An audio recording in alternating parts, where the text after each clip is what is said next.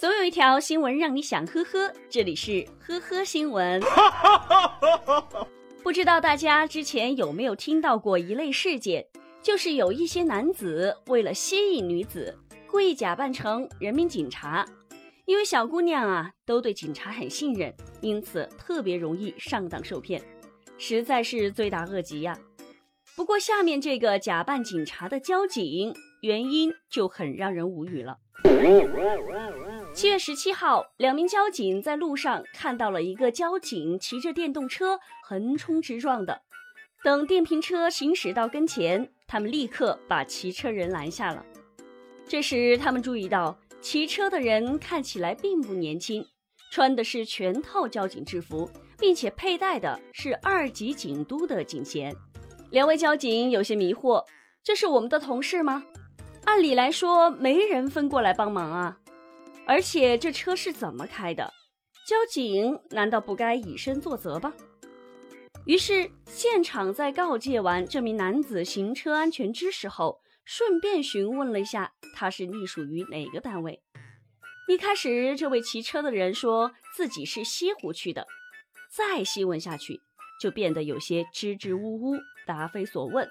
还报了一个并不存在的中队名称。两位交警询问了他的名字，查询了通讯录后，并没有这个人的身份信息，而且身上的警号也不归属于杭州。骑车的男子一看不对，连忙撒谎说这身制服是自己儿子的，穿过来过过瘾而已。最后一盘问才交代自己姓娄，今年七十六岁了。因为觉得早晚高峰路面拥堵的时候，穿交警的衣服去买菜可以随意的通行，所以网购了一整套警用装备，包括人民警察制式长短袖、二级警督警衔、头盔、反光背心等。根据娄某某的供述，自从穿上这身衣服后啊，骑车的时候身边就没人敢碰他、撞他了。这个理由啊，还真是奇葩。最后交警也是给了大爷相应的处罚。不过考虑到大爷年纪也大了，就暂不拘留了。网友看到坐不住了，大爷大妈们为了买菜也真是拼了，怎么就那么好笑呢？再调皮就把你送到警察局。面对不听话的熊孩子，大家有这样对孩子说过吗？最近有位妈妈还真是这样做了。把自家的儿子送到了派出所，上演了一幕熊孩子自首记。七月二十一号，一位年约五六岁的小男孩在清远市公安局清城分局小市派出所门口来回徘徊，然后战战兢兢地走进派出所，自称是前来自首的。原来，小男孩和表弟玩沙子的时候，出于好奇，用玩具铲子刮了路边的一台小车。后被车主查询监控得知，经过协商，小男孩的妈妈进行了赔偿，小男孩也意识到了自己犯下的错误，在妈妈的陪同下到派出所自首。了解情况后，民警耐心的教育并开导了小男孩，说第一次可以原谅，但如果再有第二次，叔叔就不原谅你了。还提出了一个方法，让小男孩帮妈妈多做家务，弥补自己的过错。帮家人洗碗抵消赔偿款。警察叔叔对小男孩说：“你总共赔偿的金额是四千元，那你可以帮家人洗碗呀，一个碗抵消五毛钱。”同时，他还告诉小男孩，在遇到危险时可以寻找警察的帮助。随后，小男孩的妈妈也来到了派出所值班室，将小朋友自首的事情告诉了民警。妈妈说：“她想让孩子更好地认识错误和学会承担。”于是就让孩子来派出所自首了。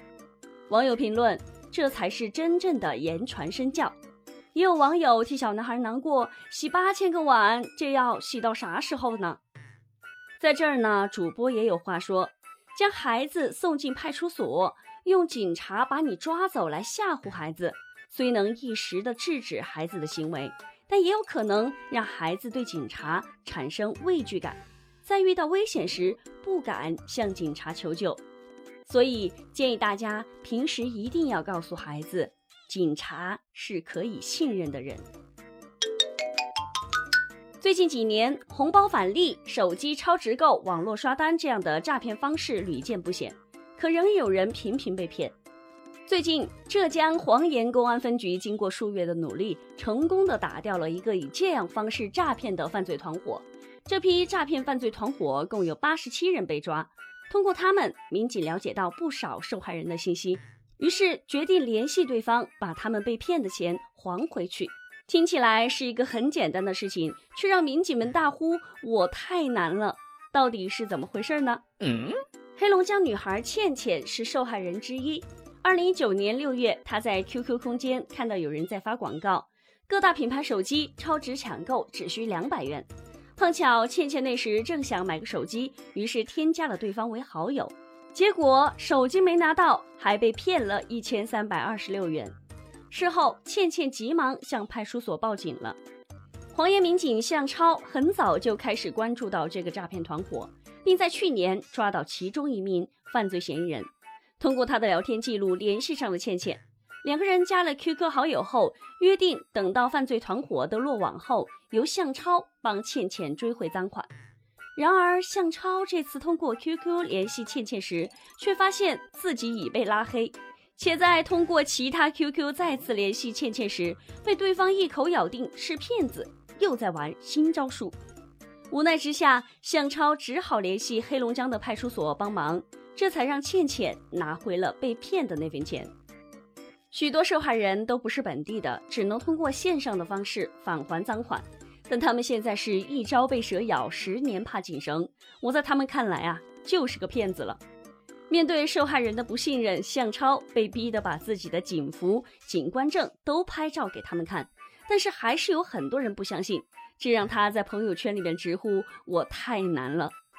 目前，民警还在进一步的侦查此案，向超也在继续的联系受害人，争取早日把赃款返还给他们。